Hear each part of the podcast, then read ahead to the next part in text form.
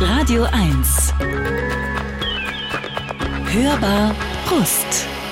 Radio 1, die Hörbar Rust als Radiosendung sonntags zwischen 14 und 16 Uhr als Podcast, wann immer Sie möchten. Woche für Woche sitzt hier eine ähm, interessante Persönlichkeit und hat acht Songs aus ihrem Leben mitgebracht und wer das heute ist, erfahren Sie jetzt. Radio 1. Hörbar Rust. Es ist verführerisch, die Latte hier gleich mal recht hoch zu legen und richtig viel Druck aufzubauen. Merken Sie sich den Namen unseres heutigen Gastes gut. Mit diesem gerade mal 29-jährigen Calva werden wir nämlich noch viele lustige Sachen erleben. Und das kommt so. Fabian Fabi Rommel ist Comedian was sich weder in seiner Kindheit noch in seiner Jugend abzeichnete. Fast könnte man sagen, im Gegenteil. Aber dann entdeckte er sein Fable für amerikanische Stand-up-Comedy, lebte mal in Detroit, dann in Valencia und schließlich in Australien, wo er seine ersten Open-Mic-Auftritte absolvierte und dann auch nicht mehr damit aufhören konnte. Comedy überhaupt. Unterhaltung ist ein zähes Stück Arbeit. Talent hin oder her. Herr Rommel nun ist gerade wirklich auf einem guten Weg. Die meisten Stationen seiner Tour, die im Frühling nächsten Jahres beginnen, sind nicht nur gut besucht, sondern bereits ausverkauft. Und wir springen jetzt hier total noch schnell auf den wegfahrenden Zug, bevor du unerreichbar wirst. Herzlich willkommen, Fabian. Hi. Fabi oder Fabian? Wie ist es dir lieber? Fabi klingt so ranschmeißerisch. Das mache ich in der zweiten Stunde vielleicht. Okay, ja, ja? wie du magst. Also kannst auch jetzt schon Fabi sein. Sagen ja. die meisten, es ist dir wohler, Fabi genannt zu werden? Ähm, ist mir komplett egal. Es gibt, glaube ich, so acht Spitznamen, dass die Leute halt sagen und mir ist es komplett egal. Sag noch mal drei. Ähm, ja, okay, es sind keine Spitznamen. Fabi, Fabian und Rommel. Rommel ist halt so auf dem Dorf, ne? So eine Fußballmannschaft klingt ein Nachname immer etwas eleganter. Aber ne, acht bist du, ich glaube, bei acht hast du mich belogen. Fabo gibt's noch. Ähm, äh, ja. Okay. ja. 50 Prozent. 50 Prozent sind, sind okay. Als ich ähm, gerade die Bio mir nochmal angehört habe, habe ich gedacht, äh, aber eigentlich ist es ja so, dass man das von Comedians sehr häufig kennt, fiel mir aber jetzt erst ein. Ich finde dich immer lustig, wenn ich sehe, was du machst. Äh, aber eigentlich sind Comedians oft sehr ernste Menschen. Würdest du dich als äh, ähm, als, als lustige Person bezeichnen oder hast du einfach gemerkt, dass du ein, ein gutes Gespür für Humor hast? Mm, das ist eine schwierige Frage. Also ich würde nicht sagen, Comedians sind sehr ernste Menschen, aber ähm, zurückhaltende Menschen eher. Es sind nicht so die Leute, die sehr extrovertiert jetzt auf dich zugehen würden und die dir zeigen wollen, dass sie lustig sind, sondern du würdest jetzt, wenn du mit einem Comedian auf einer Party bist, nicht merken, dass der lustig ist, weil du wahrscheinlich gar nicht mit ihm reden würdest. So. Und ähm, das ist glaube, so das Missverständnis, das man oft bei Comedians hat. Ernst ist ja auch, Komödie kommt ja oft, man sagt, diese Formel Tragödie plus Zeit ist Komödie und dann ergibt es schon auch Sinn, warum viele dann auch ernst sind und die lustigsten Themen sind ja im Grunde dann die, die so ein bisschen persönlicher sind, die auch einen gewissen Schmerz mit drin haben. Mhm. Du lachst ja am liebsten über Sachen, wenn mir was Beschissenes passiert und niemand lacht, wenn mir was Gutes passiert, so. Deshalb, ja, wahrscheinlich hast du auch recht damit. Ich wollte jetzt auch gar nicht, vielleicht habe ich es auch falsch ausgedrückt. Ähm, erstens kann man es bestimmt nicht verallgemeinern. Aber das, was ich über auch sehr bekannte, teilweise auch verstorbene äh, Comedians, die meistens männlich waren, das ist aber auch nochmal ein Thema für sich, weiß, dass die äh, privat sehr, sehr introvertierte Menschen waren. Mhm. Und das muss ja nicht unbedingt bedeuten, dass man auch eine schwarze Wolke mit sich rumträgt, beispielsweise. Also auch das ist ja eine Möglichkeit, dass Menschen, die super lustig sind und viel Humor aus sich heraus, wie soll man sagen, ähm, wie so Alchemisten aus sich heraus generieren, dass die manchmal auch so empfindsam sind, dass sie das echte Leben kaum aushalten. Mhm. Aus dieser Empfindlichkeit äh, entsteht ja auch wahrscheinlich sehr viel. Bei dir denke ich auch. Ja, das ist genau, ist auch ein Grund, ähm, dass man sehr viel beobachtet. Und wenn man sehr viel beobachtet, beobachtet man halt auch sehr viel Scheiße mhm. und ist sensibler für die Themen. Und es ist, glaube ich, auch tatsächlich eine, ich bin jetzt bei weitem kein Neurowissenschaftler oder so, aber ähm, ist, glaube ich, auch eine Dopaminsache, ne? weil wenn du immer auf die Bühne gehst Und das ist ja ein ganz unnatürliches Verhalten für einen Menschen, auf eine Bühne zu gehen. Und da hast du ja, ich glaube, manche sagen, das ist vergleichbar mit einem Fallschirmsprung irgendwie.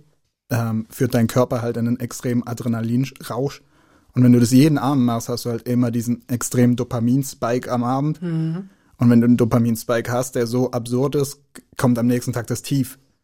Und deswegen glaube ich auch, dass Comedians äh, auch ganz ungeschickte Voraussetzungen haben, einfach durch den Job. Also war es eigentlich ganz gut auf der Bühne in der Scheinbar.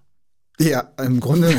Eigentlich war das doch dann der Weg, wenn die Leute, wenn das Publikum erstmal überhaupt nicht reagiert und dann so ein fieser Host kommt, der sich dann möglicherweise auch noch wie so ein fieser Wrestler auf dein Gesicht schmeißt, dann hast du dieses Dopamin gar nicht erst produziert, sondern was für ein Gefühl. Was ist das, wenn du als Comedian oder überhaupt als jemand, der gerade anfängt, hast du eine dünne Haut, du gehst da raus, du lieferst dich aus, ähm, wie ist es, wie fühlt es sich an, wenn du spürst, dass dein Publikum dich nicht liebt oder dich nicht versteht? Scheiße. Sehr, sehr schlechtes Gefühl. Ich meine, ähm, ähm, mittlerweile ist es so, dass es passiert auch noch total oft, dass Leute nicht lachen und so. Und wenn man neue Sachen ausprobiert, neue Geschichten erzählt ähm, und die lachen nicht. Ähm, aber man weiß halt, das ist jetzt Teil des Prozesses und es liegt nicht an mir, es liegt gerade an der Geschichte und ich habe schon Lacher erzielt. Und am Anfang hat man das halt nicht. Und da denkst du, ja, es liegt an mir. Mhm. Und dann, ich weiß nicht, die Scheinbar ist ja ähm, ist eine sehr schöne Künstlerbar hier in. Eine ganz kleine, genau. es Genau, ist, in aber es ist die Charlotten- Geburtsstätte in, in Schöneberg, Schöneberg, ja, genau. Da sind, das ist halt so eine kleine Open-Mic-Bühne, ein Klassiker. Genau. Äh, schon seit, ich weiß gar nicht, wie lange es die schon gibt, aber da haben ganz viele Leute angefangen, so doof das jetzt klingen mag. Genau, ja, das ist total Kultladen. Und ähm, für uns war das halt, für uns moderne Stand-Up-Comedians war das ein Ort, wo ähm, ähm, wo es halt nicht wirklich gepasst hat. Ne? Es gibt ja Generationenunterschiede in Comedy auch und in der Scheinbar war es ein bisschen älter als wir dann unterwegs und ähm, dann bist du da halt hin und hast nach anderthalb Jahren Comedy, wo du es auch, da habe ich es auch wirklich regelmäßig gemacht und hat mir schon als festes Ziel gesetzt, hey, ich, ich will das mal beruflich machen, wenn es klappt. Und dann gehst du da hin und du kriegst in sieben Minuten nicht ein Lacher, nicht ein einzigen, das nicht mal, nicht mal ein Kichern. Und dann ist halt immer das Problem, dann fährst du diese 40 Minuten nach Hause mit der Bahn und ist, ach du Scheiße, was hast du dir ausgesucht für einen Traum? Du Idiot, warum niemals wirst du Comedian? So, dann fangen die Zweifel an. Aber ähm, dann ist es gut, wenn man mit anderen Comedien redet, die dieselbe Erfahrung haben und ähm, auch Podcasts hört, wo überall, wenn die berühmtesten Comedians sagen, dass es ihnen auch schon passiert und dann merkst du, okay, das ist vielleicht auch Teil des Ja, Prozesses. ist es bestimmt. Außerdem könntest du immer noch Fliesenleger werden oder im Zoo anfangen. Diese Jobs hast du gemacht. Wir steigen gleich mal ein bisschen in, äh, in, dein, in deine Vita ein. Ist es dir leicht gefallen, acht Songs aus deinem Leben rauszusuchen? Ging das schnell? Ähm, 20 Minuten würde ich sagen. Es hat Spaß gemacht. Es hat auf jeden Fall Spaß gemacht. Weil Songs haben ja wirklich so eine Erinnerung mit sich. Ne? Wenn man eine hört, denkt man an einen Lebensabschnitt direkt. Und ja, deshalb Kannst du dich gut erinnern? ähm, weiß ich nicht. Ich habe kein Vergleichsobjekt jetzt. Bist du, bist du jemand, der ähm, im Sinne von, kannst du dich auf dein Gedächtnis verlassen, auf deine Erinnerung, auf dein Erinnerungsvermögen? Wenn du gefragt wirst, wenn du Leute von früher triffst, kannst du dich an Situationen erinnern oder hilft es dir, wenn jemand dir auf die Sprünge hilft? Meistens habe ich ein ziemlich gutes Gedächtnis. Ja. Na, guck. So, jetzt fangen wir an mit ähm, Fleetwood Mac, Dreams. Ähm, warum dieses Lied? Wofür steht das? Ähm, es ist erstmal ein sehr, sehr gutes Lied.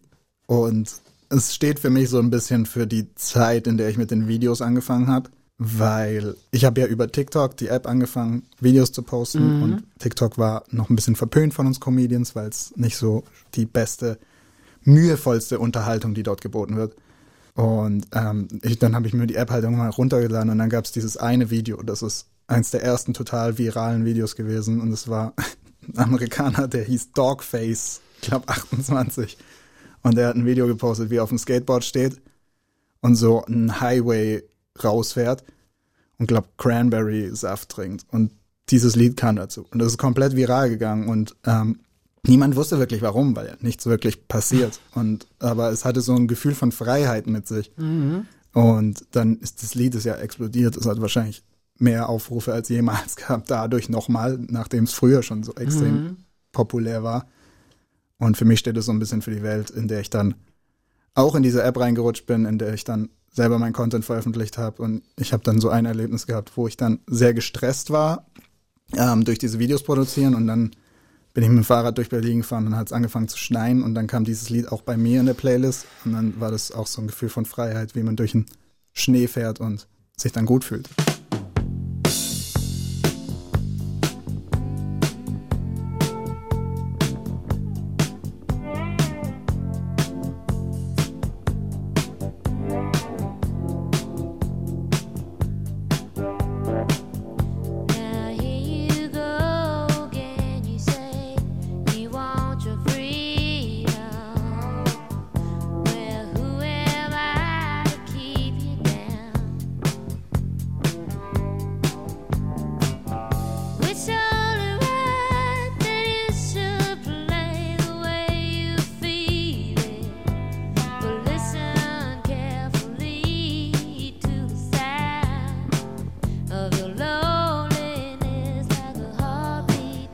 Der Comedian und Autor Fabian Rommel ist heute hier zu Gast. Ähm, Autor bist du wahrscheinlich momentan hauptsächlich für deine, für deine eigenen Sachen, kann ich mir vorstellen. Oder machst du das immer noch für andere Menschen? Ja, ähm, seit fünf Monaten habe ich es nur noch für mich gemacht. Mhm. Du kommst aus Calv. Ja, Ich, ich, hab, hatten, ich weiß nicht, wann, wann, wann wir schon mal einen Gast aus Calv hatten, aber ähm, wenn ihr Hermann Hesse nicht Nee, online doch, hattet, der dann, war's, dann, genau, der dann war's. wird's schwierig. Hermann Hesse war es. Genau, es gibt das Geburtshaus dort, nicht Ja. umsonst, denn er ist da offenbar zur Welt gekommen. Wie du wahrscheinlich auch. Ja, Ja, Kalf ist äh, im nordöstlichen Schwarzwald ungefähr. Hilf mir, wenn ich äh, wenn ich es falsch mache. Wie weit von Stuttgart entfernt? ähm, 45 Minuten. Mit Auto. dem Auto. Ja. Du hast ähm, mir ein großes Geschenk gemacht. Du hast mir nämlich in einer Sprachnachricht so ein bisschen was über dich und deine Biografie erzählt. Das ähm, Wort Generation ist eben schon mal gefallen im Kontext äh, mit Comedians. Da kommen wir etwas später nochmal drauf, dass es ja tatsächlich ganz unterschiedliche Arten von Humor äh, gibt, sowieso rein geschmäcklerisch, aber wahrscheinlich gibt es da auch eben so einen Generationswechsel. Du stehst auf jeden Fall für diese, für diese neuen Comedians auch. Jetzt habe ich gerade, jetzt bin ich gerade dabei, meinen Faden zu verlieren und hangel mich zurück zu der Frage Generation Mann. Worauf wollte ich denn nur hinaus? Ach Generation genau. Ja, Kalf. nee, ich weiß, weil du mir äh, Generation deswegen, weil es auch äh, typisch ist dafür, dass es dann wirklich wenig ähm, konservative Medien gibt. Also ich kriege gerne von vom ABB Archiv so ein Dossier manchmal mit äh, mit Zeitungsartikeln und über Leute unter 30 ist oft nicht so viel in den Zeitungen erschienen. Das Netz ist voller Podcast-Auftritte oder Interviews, aber in den klassischen Medien gibt's dann wirklich sehr, sehr wenig Interviews. Und so hast du mir den Gefallen getan und mir äh, aus deiner Sicht so einen Kurzabriss deiner, deiner Bio gegeben und auch gesagt, du hättest ein typisches äh, Dorfleben geführt und hast gesagt, ähm, sehr viel Alkohol. Ja. Da habe ich überlegt, was gehört noch zu einem typischen äh, Dorfleben? Ähm, Vereinsmitgliedschaften. Ja. Wo? Ähm, ich habe beim FV Kalf gespielt, FVKF. dann beim SV Gültlingen Mhm. und dann Reden wir über Fußball. wir reden über Fußball, ja. Und dann beim SV Althengstedt. Warst du bei der Freiwilligen Feuerwehr? Nein, Warst du im Schützenverein? nein. Warst du immer nur in Fußballclubs? Es war nur Fußball und Trinken. Es war zweidimensional. So, dann gehört dazu Mofa-Führerschein, Nein, Moped-Führerschein, Nein. Motorradführerschein, nein. Autoführerschein. Also es gehört zum Dorf, aber ich habe Autoführerschein habe ich mitgemacht, ja, den habe ich. So, und dann spart man wahrscheinlich auf so eine erste rostige, vielleicht auch nicht, Karre oder das Auto der Mutter. Keine Ahnung. Dein erstes, dein erstes Auto war ein? Das war ein VW Lupo.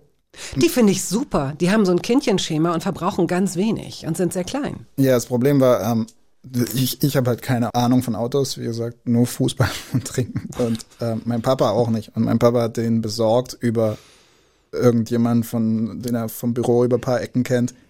Und wir haben beide keine Ahnung. Das heißt, wir haben viel zu viel für diesen alten Lupo gekauft und der ist nach, nach sechs Wochen hatte der einen kompletten Motorschaden, einfach nur vom Fahren. Was doch nicht sein kann, Mensch, ist doch ein VW. Damals sind doch, ich dachte, dass er noch ein bisschen länger hält. ja, aber ich glaube, der war auch halt schon viel zu alt, aber wir haben halt überhaupt gar keine Ahnung, Gut, worauf wir 500.000 schauen. Kilometer habt ihr, war man schon, wahrscheinlich schon drauf. Wahrscheinlich war es so völlig absurd hoch, aber Gut, Dorfleben, typisches Dorfleben bedeutet einmal eine Scheune angezündet. was? Nein? Nein, Nichts angezündet jemals? also nichts Kriminelles. Okay, also ja gut. so. Gut, beruhigend. Schützenfest? Schützenfest war ich bestimmt schon. Also ich weiß immer nicht genau die Namen der Feste, auf denen ich immer war, aber Aber du kannst dich jetzt auch nicht davon. jedes Mal mit ganz viel Alkohol rausreden. Ich habe es bestimmt erlebt, aber ich glaube, ich war sehr betrunken. ja, bei Festen kann ich mich, glaube damit rausreden. Ähm, Tiere schlachten? Tiere schlachten? Ja, so stelle ich mir eine Dorfjugend vor. Nee, also meinst du so Kanickel in, zum im Beispiel. Sinne einer Metzgerei oder so Äh, im Sinne von Jeffrey Dahmer privat? Ich im Sinne von, ähm, geh doch mal rüber zu Onkel Josef und hol mal, der hat frische Kaninchen für uns, äh, hol die doch mal rüber. Vielleicht kannst du ihm ja mal helfen dabei. Und dann sagt er, jo, schön, Jung, dass du kommst. Der ist natürlich kein Hanseat, aber ich weiß nicht, wie, wie sprechen die Menschen im, im, im Nordostschwarzwald? Schön, dass du hier bist. So, weiter. Wie würde er diesen Satz sagen mit dem Kaninchen? Kauschen Häsle mit mir schlachte. Hat das jemand zu dir gesagt? Nee. Jemals? Nein. Wird schwierig. Maibaum? Maibaum, also ich war auf dem Fest vom Aufstellen, hab Bier getrunken, aber ich habe nie geholfen, den aufzustellen. Nee, es kann ja, ich dachte, es gab, gibt ja auch so eine Tradition, dass äh, junge Männer bei Frauen, jungen Frauen äh, im Garten dann dieses Bäumchen aufstellen. Nein, gut. Okay, Nee. ich sehe schon dein Gesicht. Schlägerei, wir machen es schnell. Schlägerei. In der, in der Grundschule vielleicht mal oder so, so eine Kinderschlägerei, aber ich glaube ab zwölf nicht mehr. Okay, dann auch nicht Elektrozaun aufbauen. Meine Klischees sind entsetzlich. Elektrozaun fassen, das haben wir manchmal gemacht. Wir haben so Ketten gemacht, weil die menschlichen Körper leiten ja und dann haben so 25 Menschen gleichzeitig einen Stromschlag bekommen. Wirklich? Ja. Wo ich mir immer denke, wenn das so ein zu hoch eingestellter wäre, wären 25 Menschen auf einmal gestorben. Das wäre so eine riesen Nachricht in der Bildzeitung. So ein Riesenmord, weil wir zu dumm sind. Ja, vor allen Dingen, das wäre so eine, das wäre so eine, ähm, so ein Mythos geworden. So. Man fand 25 Jugendliche, die sich an der Hand hielten, tot im Wald bei Kalv. Was passierte wirklich? Dümmste Dorf Deutschlands. Das, genau. Oder irgend so ein Sekten, äh, egal. Im Wald übernachten, Bestimmt, ja. bei der Ernte helfen. Nee. Gut, und dann als letztes Kommunion oder Konfirmation in irgendeinem so komischen Festsaal des Dorfkruges. Nee, ich nicht, weil ähm, Mama ist türkisch. Papa war auch nicht in der Kirche, von daher haben die mich da nicht reingesteckt. Ähm, The Beatles. Here Comes the Sun. Wofür steht das Lied? Äh, meine Erinnerung dazu ist, das habe ich mit, ich habe mit sehr früh, mit 15, 16 habe ich sehr viel Beatles gehört. Habe ich mit CDs von meinem Papa so eine Doppel-CD ausgeliehen. Ich glaube, ich habe die immer noch, habe die ihm nie zurückgegeben, aber habe das da immer gehört. Und ähm, Here Comes the Sun war einfach mein Lieblingslied davon. Und als wir so im Dorf, ich habe so eine Erinnerung, wie ich auf der Bank sitze und über das Nagoldtal drüber schaue, das ist der Fluss bei uns, und das Lied im Ohr habe. Und es ist eine sehr gediegene, schöne Erinnerung. Es ist ein unglaublich schönes Dorf. Also was ich so gesehen habe, ich habe mir natürlich nur Fotos angeguckt. Ich war noch nie da. Aber was man sieht, ist so, das ist so das Anti-Berlin so ein bisschen äh, rein optisch hat man so das Gefühl. Es sieht, ähm, ich sehe, habe auch kein einziges Windrad gesehen. Keine Ahnung, ob dort, ob es dort äh, Windenergie äh, gewonnen wird. Wahrscheinlich nicht. Wahrscheinlich nur Solarenergie oder so. Es ist einfach so diese unberührte Natur, diese Fachwerkhäuser, dieser Kirchturm, der da rausguckt. Ähm, und das sieht einfach schön aus. Ist das dieser Blick, den man hat von da, von da oben, was du gerade beschrieben hast? Guckt man da auf das Wasser oder guckt man da in das Dorf? Von da hat man nur auf den Wald geguckt. Auf den Wald. Ja. Und da gehen durch das dadurch, dass sich das Tal durchzieht. Und es ist noch, ich, ich würde sagen, ein recht junges Tal, dadurch, dass es sehr eng ist. Also es ist kein sehr extrem breites Tal und dadurch ist es halt eine schöne Landschaft, weil du einfach drüber gucken kannst, wie sich ganz viele Hügel da ziehen.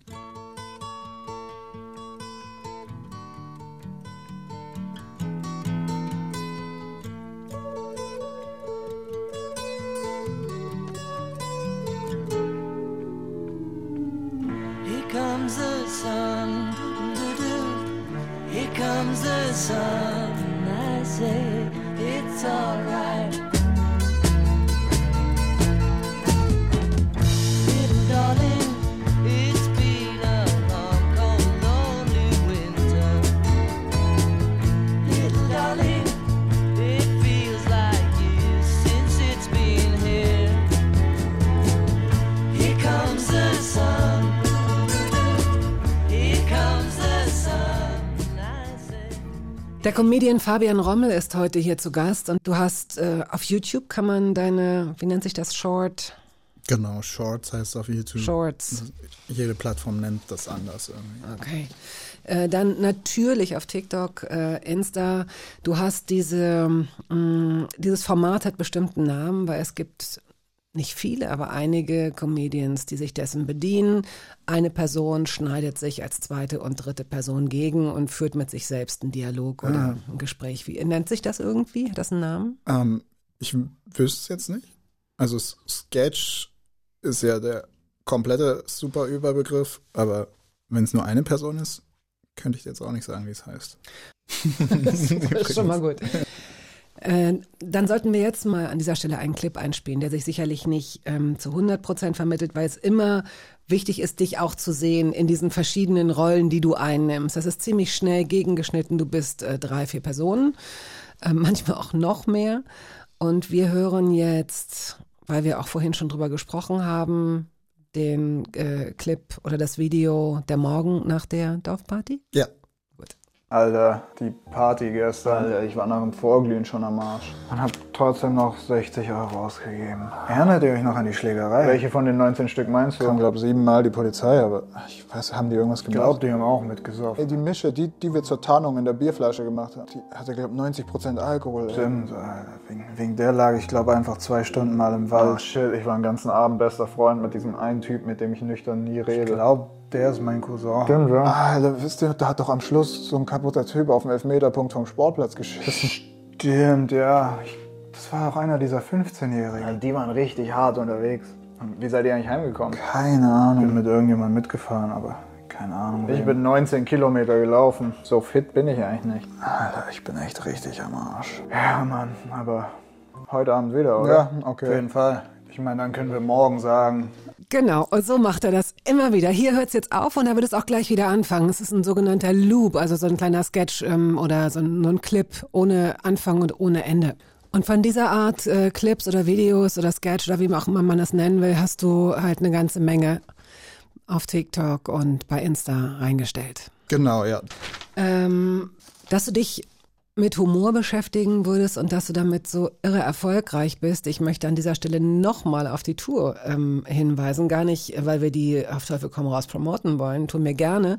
Aber man muss auch irre viel Glück haben, noch irgendwo Restkarten zu ergattern, weil das meiste ausverkauft ist. Der Auftakt fünf Abende in Berlin hintereinander sind alle ausverkauft. Das ist bemerkenswert, das ist toll. Hast du, hast du ein bisschen Angst davor? Ähm, das in Berlin sind sehr, sehr kleine Räume. Das ist das, um es etwas zu relativieren. Ähm, da passen nur 45 Leute rein jeweils. Ist ja auch natürlich mega cool, dass das sich so gut verkauft hat, aber es sind sehr kleine Räume und da teste ich die Tour an. Das ist so, der Laden heißt Tati Goes Underground und die Show nennt sich Comedy Flash. Da ist jeden Tag der Woche zurzeit Comedy und ähm, da gehe ich fast jeden Tag hin, um halt besser zu werden und dort ist dann glaube, der perfekte Ort, um meine Tour dann zum ersten Mal, die Stunde zum ersten Mal zu spielen und ähm, rund zu machen. Ich meine, die Einzelheiten der Stunde habe ich natürlich schon seit sechs Jahren drin, aber dass das alles zusammen in einem Bild sich ergibt und so. Und das ist natürlich cool. Und gerade so Stuttgart hat sich in einem Tag auch ein nicht kleines Theater ausverkauft. Das hat mich natürlich mega gefreut, weil es die Heimatstadt ist. Also ich war schon sehr positiv überrascht, wie das da abging. Weil es ja nicht, es ist nicht selbstverständlich, dass von online dann auch die Leute Nee, wirklich sich die Zeit nehmen, rauszukommen. Mhm. Ähm, existieren so Videoaufnahmen, die deine Eltern möglicherweise gemacht haben von dir?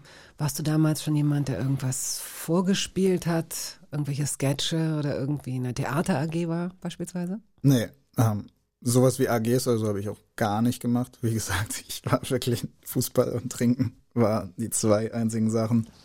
Ähm, ich glaube, meine Mutter hat immer so Bilder von mir gemacht, wo ich halt so mich verkleidet habe und so Rollen, aber das da war ich fünf oder so.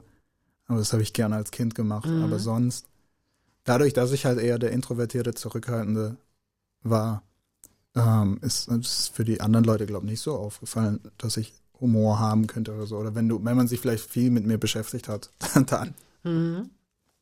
Was äh, kannst du über deine, über deine Eltern, über deine Kindheit erzählen? Ähm, in meinem Kopf war es eine sehr schöne Kindheit. Meine Eltern haben sich sehr früh scheiden lassen. Ähm, da war ich, glaube zwei oder so. Ähm, aber ist halt so ein Alter, da erinnerst du dich dann nicht mehr dran. Vielleicht ein Psychologe würde jetzt sagen, dass du halt unterbewusst irgendeinen Schaden davon genommen hast, aber es ist dann halt so.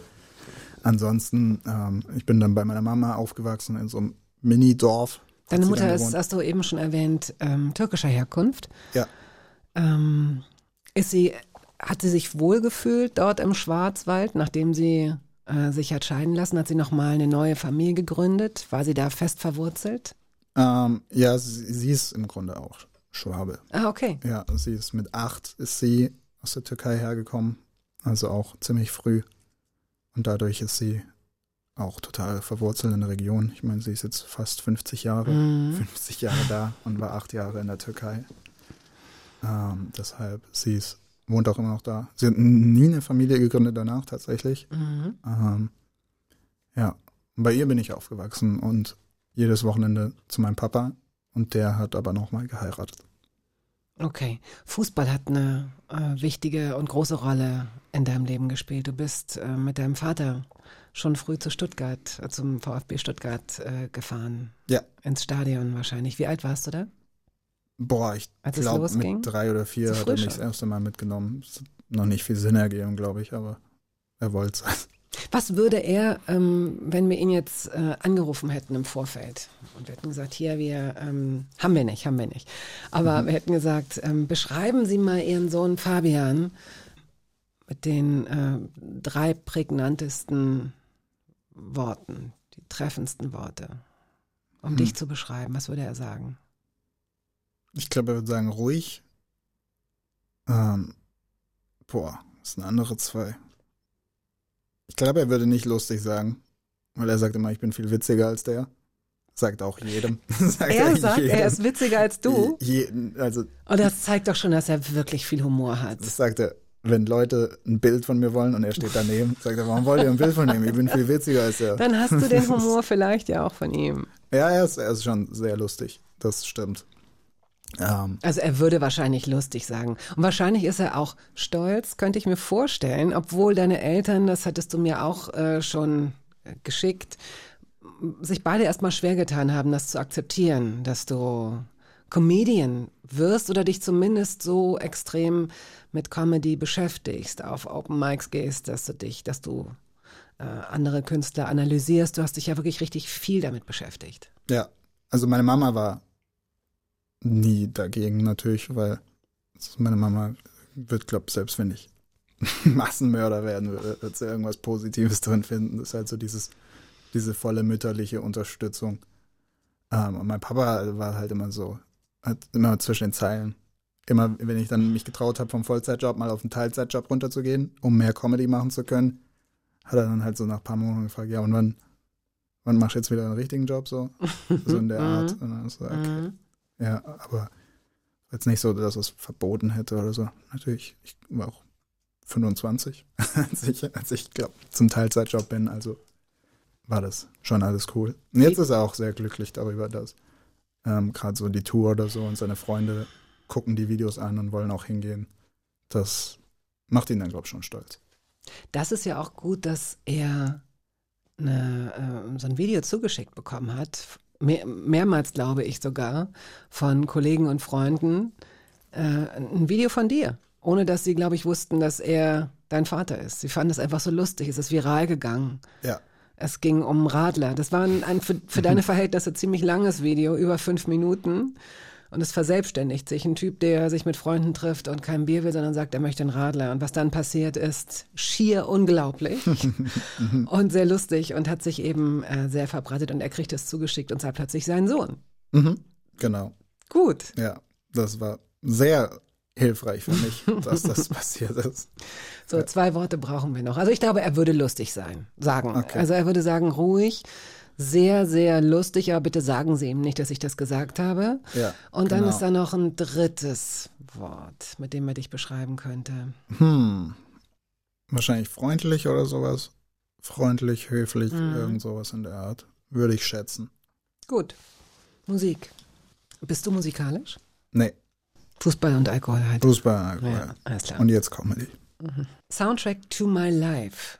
Kid Cudi, aber ist nicht so C-U-D-I. Ja, Kid Cudi. Wer ist das? Ah, das ist ein amerikanischer Rapper, der gerade in der Zeit, als ich so 18 war, rum, ja, würde ich schätzen, 2012 war der sehr groß ähm, und hat ein überragendes Album gehabt und das haben wir in der Zeit immer gehört.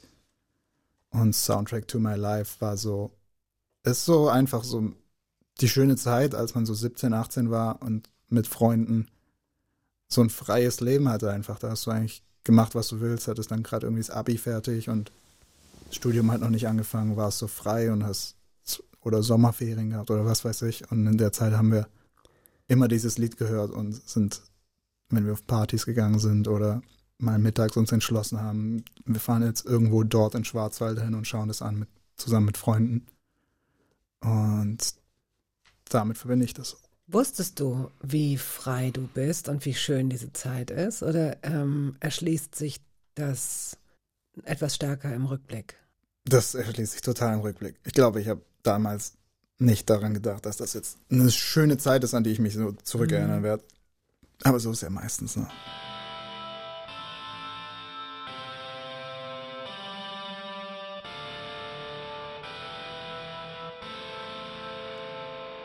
I got 99 problems, and they all bitches. Wish I was Jigga Man. Carefree living, but I'm not Sean or Martin Louis. I'm the Cleveland nigga, rolling with the Brooklyn boy. You know how I be when you start living large. I control my own life. Charles was never in charge.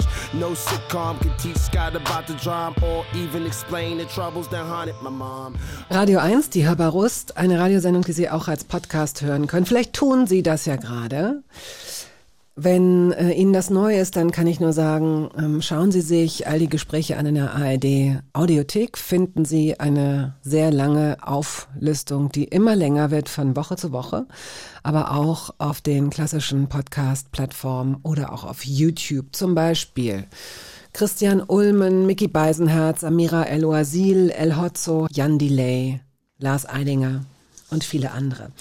Heute eben Fabian Rommel, Comedian, Schwabe. Ja, Du sprichst aber fast komplett äh, dialektfrei. Hast du dir das abtrainiert, richtig? es kommt drauf an, mit wem ich rede. Ah, Ja. äh, als jemand, der kein Dialekt spricht und noch nie gesprochen hat, versuche ich mir mal vorzustellen, wie das geht. Also ich weiß, dass Leute mit Dialekt, wenn sie mit Leuten aus der Heimat sprechen, beispielsweise automatisch in so einen Dialekt reinfallen. Kannst du versuchen, mir zu erklären, wie das ist, wie man sich da, äh, wie man so einen Filter vorsetzt und jetzt durchgängig Hochdeutsch spricht, wie du es gerade tust? Das ist kein richtiger Filter. Ich würde es vergleichen mit, es wie beim Autofahren, dass du was machst, worüber du überhaupt gar nicht nachdenkst.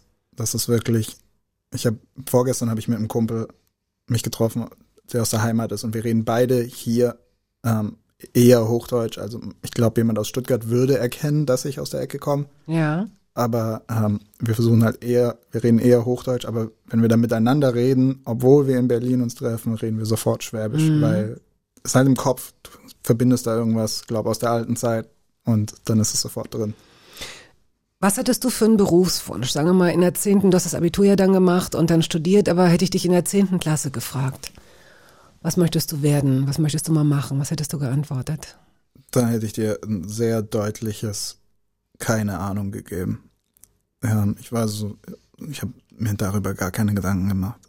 Also ich hatte immer, ich wusste so, dass ähm, ich war, ich habe paar Mal so in der Fabrik gearbeitet, so als Ferienjob und ich wusste so, dass ich das nicht machen will, aber sonst wusste ich nicht, was ich machen will. War das der Grund, der dich ähm, das Abitur hat machen lassen, dass du wusstest, okay, das will ich nicht? War das so eine Triebfeder dahinter?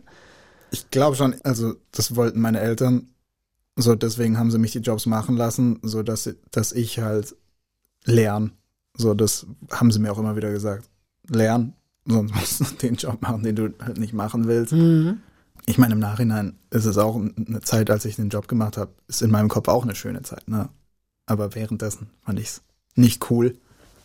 Aber sonst bin ich halt, ich, hab, ich war nie einer von denen, die schon früh wussten, ich will nach der Schule Jura studieren und dann mache ich, jetzt werde ich Anwältin oder sowas, sondern ich hatte gar keine Ahnung. Das kann nervig sein. Das kann einen auch belasten, wenn man das Gefühl hat, äh, dass die Leute um einen rum das schon haben, dieses Ziel schon haben, diesen Wunsch schon haben. Also mir ging es so, dass ich so dachte, warum, warum taucht denn da nichts auf? Ich wusste so ein paar Sachen, die ich gerne mache und die ich vielleicht mal irgendwann ganz gut kann oder auch nicht, aber hm, aber es war völlig, ich war völlig verloren bei dem Wunsch danach, einen Beruf irgendwie zu sehen. Du warst da nicht unentspannt, du warst da nicht irgendwie Nee, unruhig oder nervös. nee tatsächlich nicht. Ich habe mir wirklich so wenig Gedanken darüber gemacht.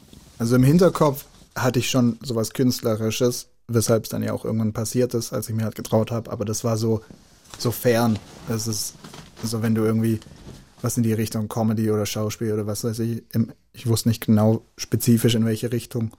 Dann war es so, also, okay, du bist ein introvertierter Junge äh, in Kalf, als ob du irgendwann mal was in der Richtung machen wirst. So, das ist unrealistisch. Das ist so wie an Fußballprofi denken, so dass dir gleich gesagt wird, das wirst du nicht. so in der Art. Und deshalb war das auch so kein Thema eigentlich für mich. Gab es in Stuttgart Bühnen, die du besucht hast als Zuschauer, wo du gesehen hast, wie Leute Comedy, Stand-up-Comedy machen? Nee. Also ich glaube, ich war mal bei Olli Pocher, hat mir irgendjemand mal zu Weihnachten geschenkt, war ich in Pforzheim bei Olli Pocher mit meiner Mutter und das fand ich super gut. Aber sonst wüsste ich jetzt nicht. Die kleine Tierschau, ich weiß gar nicht, ob sie noch gibt. Das ist, ein, das ist so eine schwäbische Gruppe, die machen so Musikcomedy und so. Das war, war witzig damals. Du hast dann internationalen technischen Vertrieb, sage ich das richtig, Ja, in Aalen studiert. ja, Aalen ist, ich habe es mal angeguckt, dann fast dann auch schon wieder zwei Stunden von Calv entfernt. Du bist aber jedes Wochenende nach Haus gefahren. Das heißt, da hast du nicht wirklich Fuß gefasst. ja, genau. Was ist denn internationaler technischer Vertrieb? Also kannst du das in ein, zwei Sätzen zusammenfassen, was man da macht? Ich habe acht Semester studiert und ich kann es dir nicht ganz genau sagen. Und warum hast du durchgehalten? mein Charakter ist so ein bisschen so, so wie ich in der Schule keine AG oder nichts oder nichts hinterfragt habe und auch nicht wusste, was ich machen will. Sowas mit dem Studium. Ich habe halt weitergemacht einfach. Mir jetzt nicht wirklich Bock gemacht, mich jetzt nicht wirklich arg angekotzt. Mhm. Hab's einfach durchgezogen, so ohne wirklich drüber nachzudenken. Der Job, den du damit machst, ist, ähm, dass du ins Key Account Management im Normalfall gehst. Also ähm, ein Vertriebsjob bei einer großen Firma, im Normalfall Maschinenbau aus der Ecke. Und dann betreust du eben deine vier, fünf Kunden, die sehr groß sind und ähm, versuchst halt Anschlussverträge zu verkaufen, was Maschinen angeht und so. Viel Reisen drin, ist auch recht gut bezahlt, also eigentlich hätte man damit einen recht guten Job machen können.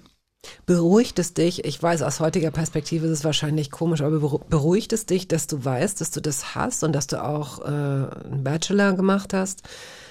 Ich glaube, dass das nicht nötig sein wird, aber wenn alle Stricke reißen, könntest du dir vorstellen, in dieser Branche jemals zu arbeiten? Oder ist das so weit weg von dir, dass es mit deinem jetzigen Leben gar nichts mehr zu tun hat? Ich glaube, ich wäre auch gar nicht, weißt du, weil ich überhaupt nach dem Studium auch keine wirklichen Praktika oder Jobs in dem Bereich gemacht habe, sondern bin dann in einen ganz anderen beruflichen Bereich sogar noch mal rein vor Comedy, dass das auch gar kein Auffangnetz wäre, weil keine Firma wird dann, was weiß ich, wann, wenn Comedy in den nächsten vier Jahren scheitert, dann halt so einen 32-Jährigen mit null Berufserfahrung einstellen wollen. Ich glaube, dann müsste ich eher in irgendwie an den Skills aufbauen, die ich mir jetzt durch das hier geschaffen habe, sei es Videoschnitt oder sowas. Ich glaube, das wäre dann mein Auffangnetz. Du hast äh, immerhin im Rahmen des Studiums ein Auslandspraktikum gemacht in ähm, Detroit. Da kommen wir im nächsten Teil zu. Jetzt spielen wir nochmal Musik. Äh, die Toten Hosen hast du mitgebracht. Ey, ja. Bayern. Warum? Das ist so das Fußballlied das mein Papa und ich sehr gern zusammen gehört haben. Und wir waren auch schon auf Tote Hosen Konzerten zusammen. Und Bayern ist immer so unser Hauptlied von ihnen, weil wir halt den FC Bayern wirklich überhaupt nicht leiden können. Und ja, der Text ist ja recht klar. Es gibt nicht viel auf dieser Welt, woran man sich halten kann. Manche sagen die Liebe, vielleicht ist da was dran. Und es bleibt ja immer noch Gott, wenn man sonst niemand hat. Andere glauben an gar nichts, das Leben hat sie hart gemacht. Radio 1. Hörbar Brust. Der Stand-up-Comedian Fabian Rommel ist heute hier zu Gast. Comedian reicht oder ist Stand-up-Comedian, ist es wichtig, ist es schön? Ich find's schön, ja. Es hat Also- was, es hat was äh, Nostalgisches, was Klassisches, ne? Wie so Handwerk. Ja, genau. Das ist es wahrscheinlich. Bei Comedian kann man sich so leicht nennen, ähm, aber Stand-up-Comedian ist wirklich noch so eine Art Handwerker tatsächlich, Ja. die du üben musst, in der du besser werden musst. Wann hast du damit begonnen, andere Comedians zu beobachten? Das war ja, als du noch nicht aktiv warst. Du hast dir ja sozusagen als Autodidakt das erstmal angeschaut. Vielleicht warst du begeistert von zwei, drei Leuten. Ja, ähm, bevor ich angefangen habe, habe ich bin ich irgendwie auf amerikanische Comedy gestoßen. Ich weiß nicht mehr genau wie. Ich glaube, mein Mitbewohner hat mir damals mal Kevin Hart und Aziz Ansari Clips geschickt und ich fand das unfassbar lustig. Und das habe ich nicht aus deutscher Comedy gekannt, so dieses, ich habe mich kaputt gelacht. Und dann habe ich ein paar Monate später habe ich dann irgendwann mal ähm, einfach American Comedy eingegeben und dann habe ich von Bill Burr ein ganzes Special gesehen. Den kenne ich auch. Das ist ein Typ, der kraft, sehr kraftvoll redet. Also das, was ich von ihm kenne, ist, Ja. dass er ne, mit sehr viel Nachdruck, also er ist Genau. lustig, aber äh, Ja, ja, der regt sich viel auf, so hauptsächlich. Aber es, es war für mich unfassbar, das Level an. Ich habe mich kaputt gelacht alleine im Zimmer. Ich habe das gar nicht gekannt. Und da ist mir dann auch erst so klar geworden, boah, krass, was da noch existiert an Unterhaltung, die ich überhaupt noch nicht kannte. Und irgendwann habe ich mich dann selber, also ich kenne viele meiner Kollegen irgendwie, die haben monatelang Stand-up komplett beobachtet, haben sich alles aufgeschrieben, bevor sie es sich das erste Mal auf die Bühne getraut haben. was schreibt man sich denn dann auf? Also gibt es, äh, studierst du die Dramaturgie, den Ablauf, die Chronologie, was? Ich glaube, die haben sich einfach mitgeschrieben, was die Comedians gesagt haben und das angeguckt, dass sie ein Gefühl dafür kriegen irgendwie. Ähm, ich habe das nicht wirklich gemacht. Ich habe es nur zur Unterhaltung geschaut und bin dann auf die Bühne und erst so nach zwei Jahren Comedy habe ich dann richtig aktiv angefangen zu gucken, was machen die genau. Ähm, da gibt's, das ist halt total uninteressant für alle Leute, weil Comedy ist ja sowas Einfaches und ein Witz macht jeder. So, Humor ist ja alltäglich. Hm, Ja, da, da fängt es schon an. Also die hohe Kunst ist ja, also ein Witz macht jeder. Das muss sich dann auch erstmal treffen. Also Menschen lachen ja auch manchmal aneinander vorbei. Oder was so irritierend ist, wenn du meinst, eine gute Pointe zu machen, so im richtigen Leben und, und, und, und niemand lacht und dann lachen Menschen an Stellen, wo du denkst, ach so, okay. Also das kann ja auch, Humor ist ja, finde ich, ein sehr guter Indikator dafür, ob Menschen miteinander können, ob Genau, sie zusammenpassen. Ja, total. Ja.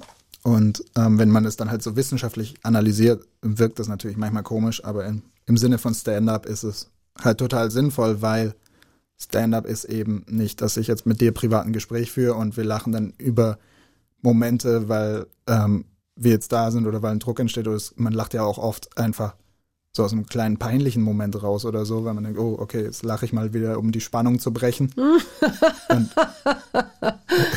Machst du das gerade? Ja. Okay. Ähm, und in Comedy ist es ja oft, dass du einfach vor Fremden stehst und die musst du zum Lachen bringen. Egal, du kennst die Hintergründe der Menschen nicht, du kennst nicht, wodurch sie durch sind in ihrem Leben, was sie gerade machen. Und da musst du dann schon teilweise systematisch vorgehen. Muss einen Witz bringen, der handwerklich sauber aufgebaut ist. Was heißt das? Naja, es gibt eine Prämisse und eine Pointe, also eine Was Und- ist die Prämisse? Die Prämisse ist der Anfang, der nicht witzige Anfang. Der ist, ich mach's mal auf meinen Witz bezogen. Ich bin halb Türke, meine Mama ist Türkin, alle aus meiner Familie sind Türken, aber ich passe nicht rein von meinem Namen, weil meine Familie heißt und dann mein Opa heißt Hüseyin Karataş, Kamile Karataş, Chanel Künzel. Und dann kommt die Punchline Fabian Rommel.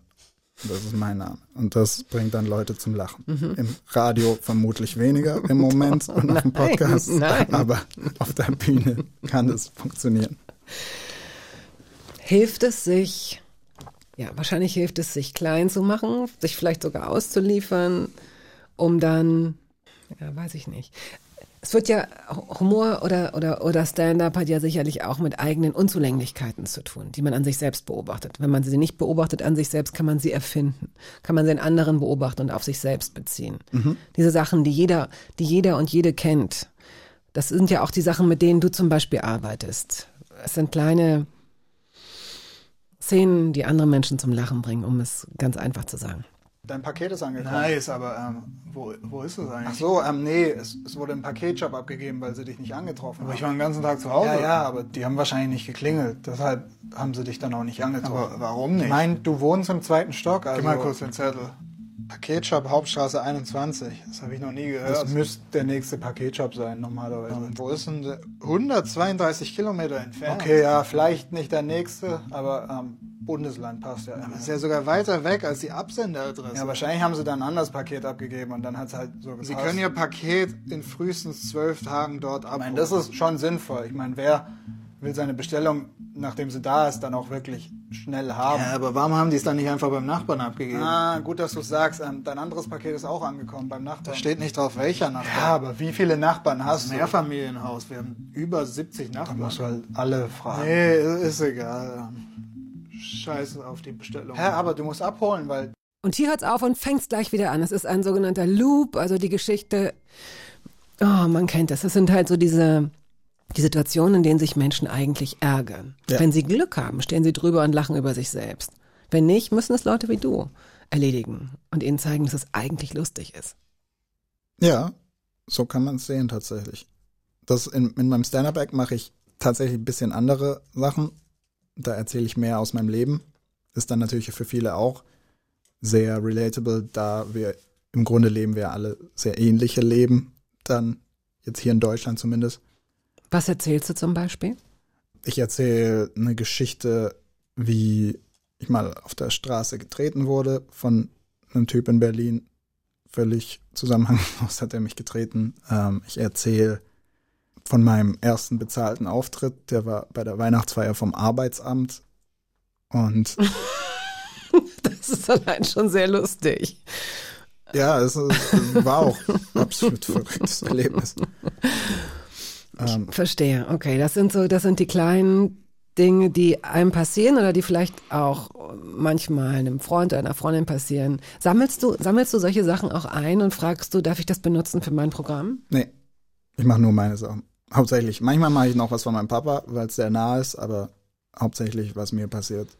Weil die Leute kommen ja sozusagen, um mich zu sehen, um etwas über mich zu erfahren. Und da finde ich, so mag ich es halt, wenn ich die Comedians in Amerika schaue, mag ich es am liebsten, wenn sie authentische Stories über sich selbst erzählen, über was in ihrem Leben passiert oder halt Familie ist ja natürlich auch immer total witzig, weil sich da jeder drin sieht, weil jeder hat irgendeinen verrückten Onkel oder irgendwas in der Familie und deshalb ähm, finde ich das schon sehr schön. Aber du bist oder warst Comedy-Autor. Das heißt, du hast ja auch Punchlines, du hast ganz viele Sachen für andere Menschen geschrieben und davon Ja. ernähren sich professionelle Comedy-Leute, Stand-up-Comedians auch, dass sie äh, professionelle Menschen haben, die ihnen lustige Bühnenprogramme schreiben. Das ist ja nicht alles authentisch, auch wenn man das immer glauben will. Ja, aber das ist auch so mehr ein Deutschland-Ding. Ne? In Amerika ist es sehr, es ist total gang und gäbe, dass die großen Comedians ihr eigenes Programm schreiben. Weil nur dann wird's halt richtig authentisch, nur dann erreicht halt, aber das ist halt totales Kun- auf in der Branchenebene jetzt auf Nerd-Level, weil das ist halt künstlerisch das, was du erreichen willst. Dass du dein eigenes Programm sehr, sehr gut, sehr authentisch schreibst und am besten hat's noch eine Bedeutung für die Gesellschaft oder für die Menschen. Nein, aber da, da sind wir. Es, ist, es mag jetzt so eine ähm, leicht nerdig sein für den Moment und wir biegen auch gleich wieder ab. Wir gehen gleich in die nächste Musik, aber ähm, ich habe das, ich für mich habe das nie verstanden, wie sich äh, gerade Comedians oder auch Moderatoren, Moderatorinnen Pointenprogramme schreiben lassen.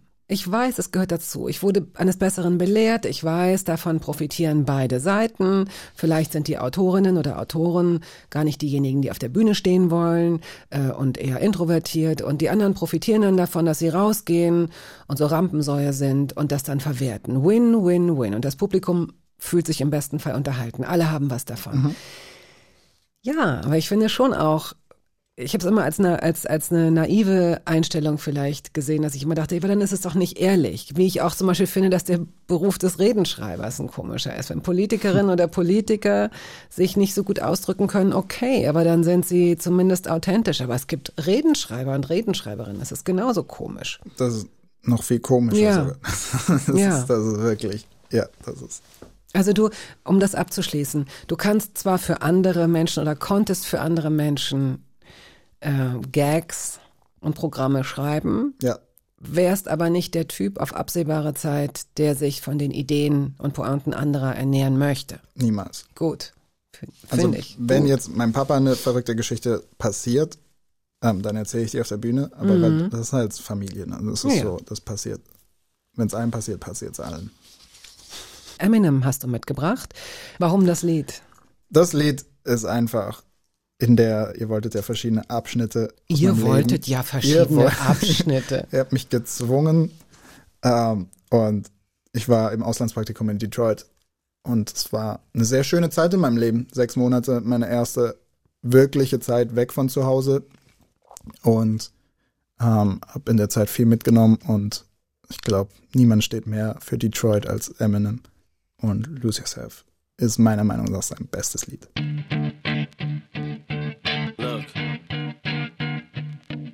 If you had one shot or one opportunity to seize everything you ever wanted in one moment, would you capture it or just let it slip?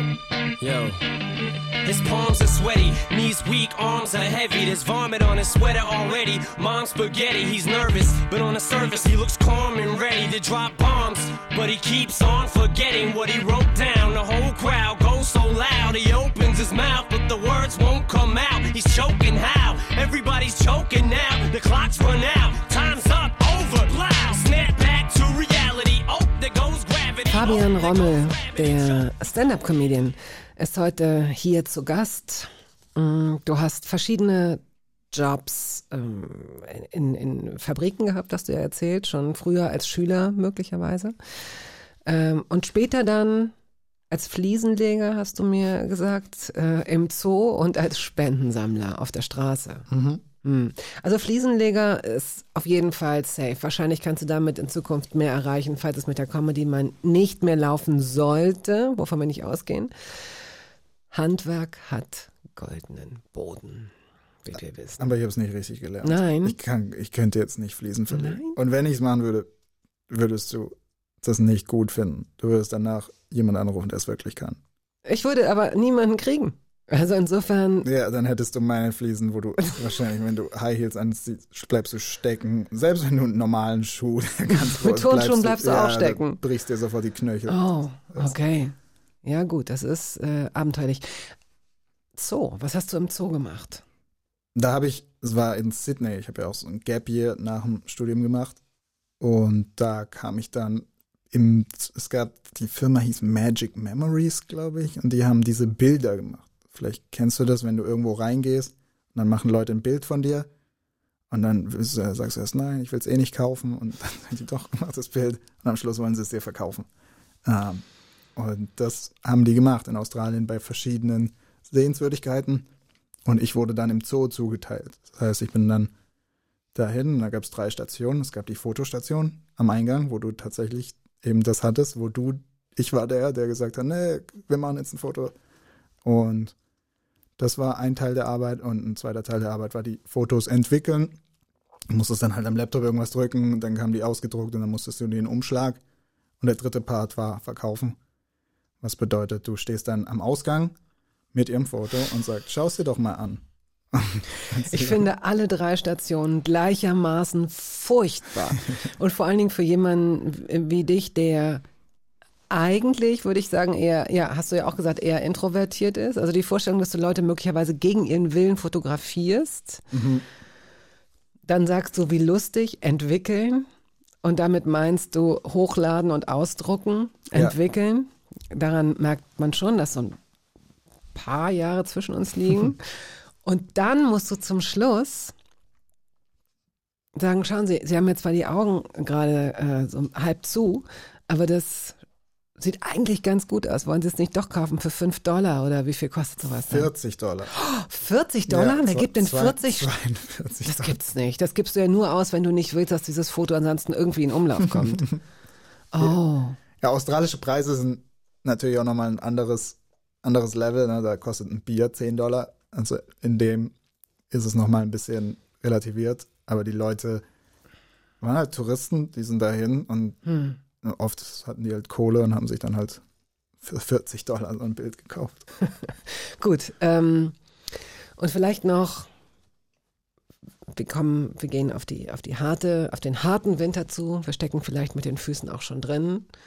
Das bedeutet, Spendensammlerinnen und Spendensammler sind auf unseren Straßen, nicht nur äh, im Internet. Warst du ein guter Spendensammler? Nein, Wann hast du, hast du das schnell gemerkt? Hast du schnell aufgehört? nein. Wurdest du gefeuert? Ähm, ich wurde dreimal gefeuert in dem Job. Wie kann das gehen? Bist du unter neuem, falschem Namen immer wieder in so einem neuen Kostüm aufgetaucht und hast, hast dann gesagt, hallo, ich bin Klaus. Ja, die Sache ist, in den Jobs, die sind ja rein provisionsbasiert in Australien. beziehungsweise auch in manche- Australien hast du das Genau, gemacht. das war auch in Ah. Australien, das war nicht in Deutschland. Ähm, in Australien, das Motto ist ja irgendwie, äh, da habe ich halt versucht, weil ich so introvertiert war und weil ich im Kopf hatte, dass du für Stand-up extrovertiert sein musst, was nicht stimmt. Aber es war in meinem Kopf, habe ich in Australien immer durch solche Jobs versucht, Mhm. mich halt aus der Komfortzone rauszubringen und extrovertierter zu werden und etc. etc. Ähm, was auch ein bisschen geklappt hat, man verliert schon das Schamgefühl, wenn man eine gewisse Zeit äh, diese Jobs macht, was ja nicht schädlich ist bei Comedy. Ähm, aber es das heißt nicht, dass ich gut darin wurde. Ich war okay teilweise. Manchmal hatte ich gute Tage im Spendensammeln. Aber im Endeffekt wurde ich immer gefeuert. Oh Gott. Naja, gut. Also ich finde das wahnsinnig unangenehm, Menschen hinterher, also ich kann mir viele Sachen vorstellen, die für dich wahrscheinlich unvorstellbar waren oder wären, aber die Vorstellung, Menschen hinterher zu und zu sagen, ja, aber bitte bleiben Sie doch, es ist ja eigentlich sowas Ehrenvolles. Die Menschen, die das hier zum Beispiel in Berlin, die machen das für SOS Kinderdörfer, für Kinder in Not, für Tiere in Not. Das steckt ja oft ein ganz hehres Ziel dahinter. Gegen Ja. die, gegen die Überfischung. Und man sagt dann so, hm. Ah, da fällt mir ein, wie dieser Film, The, The, wie hieß denn dieser Film? Dieser tolle Film, der ausgezeichnet wurde. Wir hatten den Hauptdarsteller Claes, Klaas Bang, the, the, the Square. The Square, Film von vor drei Jahren oder so, hat die Goldene Palme bekommen. Und der geht nämlich los mit, auch mit so Spendensammlern, die sagen, ähm, äh, möchten Sie ein Menschenleben retten? Möchten Sie ein Menschenleben retten? Und die Leute sagen alle so im Vorbeigehen, ähm, nein, vielen Dank. Mhm. So ist es ja oft, dass man so sagt, nein, nein, nein, nein. Möchten Sie uns alle vor dem Weltuntergang? Nein. Nein, vielen Dank. Nein, nein. ähm, Musik. Big Flow und komm, komm, hilf mir. Und Olli, einfach Big Flow und Olli? Ich glaube ja, ich weiß es selber auch nicht genau. Ähm, das ist französische Musik tatsächlich. Ah, okay, Ja. dann heißt es Komm Dab. Ja, Also ist das so. Und was? Mhm. Wie? das verbinde ich mit meiner Valencia-Zeit. Ich habe in Valencia ein Auslandssemester gemacht und das war natürlich eine sehr, sehr schöne Zeit, weil du hattest da so deine Gruppe aus Menschen, die überall aus Europa kamen und man hat sich sofort verstanden und hat dann fünf super Monate zusammen verbracht, hat natürlich viel Party gemacht, hat aber auch zusammengearbeitet in, in Uni-Projekten und sonstigem. Und man war, das war wirklich so, so da habe ich verstanden, was Europa ist, was so dies, das ganze wie ähnlich wir alle sind, obwohl wir komplett aus den unterschiedlichsten Ecken Europas kamen, Mhm. haben wir die besten Monate zusammen verbracht und Kommt Up war so ein bisschen unser Lied halt, das wir immer wieder gespielt haben. Es hat natürlich ein Franzose eingebracht und ähm, das ist so für meine Zeit in Valencia steht dieses Lied. Yeah. Comme d'hab quoi. Ok. Me bouge, mais de toute manière, y a plus d'heure. J'avais rien de prévu, autant rien faire à plusieurs. Y a le pote condamné qui sortira en douce. Fabian Rommel, Stand-Up-Comedian, ist heute hier zu Gast. Ich finde das schon ziemlich mutig, ähm, in Australien, wo du ja nicht beheimatet ähm, bist, zum ersten Mal auf eine Bühne zu gehen, als Stand-Up-Comedian, der das vorher noch nie gemacht hat. Das ist schon, da hast du dich schon ganz schön ins Messer äh, gestürzt. Siehst du das im Nachhinein nicht auch so? Nein, in meinem Kopf war das die sicherste Lösung, weil ähm, das war so fern von mir, so dieses auf eine Bühne gehen hat ja gar nicht zu meinem Charakter gepasst. Ich habe ja schon gesagt, ich war eher der im Hintergrund, Fußball und Trinken und so. Und das hätte ich zu Hause nie machen können. Das wäre viel zu weit weg von dem, der ich damals war.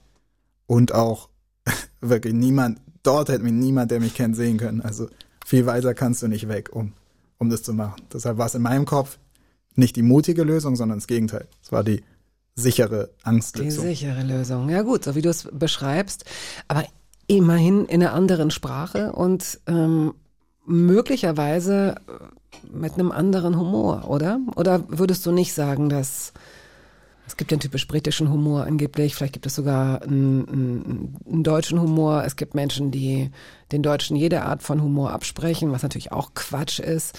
Mm, Würdest du sagen, dass du dich in Australien, jetzt in Melbourne meinetwegen, ähm, schon auch ein bisschen mit der, mit der Stimmung vertraut machen musstest? Oder konntest du da mit, in Berlin hat mir jemand gegens Bein getreten, mit sowas durchaus auftreten? Ähm, das war ein Sonderfall. Dadurch, dass ich so frisch war, war ich, das wäre egal, wo ich gewesen wäre, ich hätte völlig auf die, ich wäre völlig auf die Schnauze Bist du auf die Schnauze gefallen? Ja, ja, total. Oh.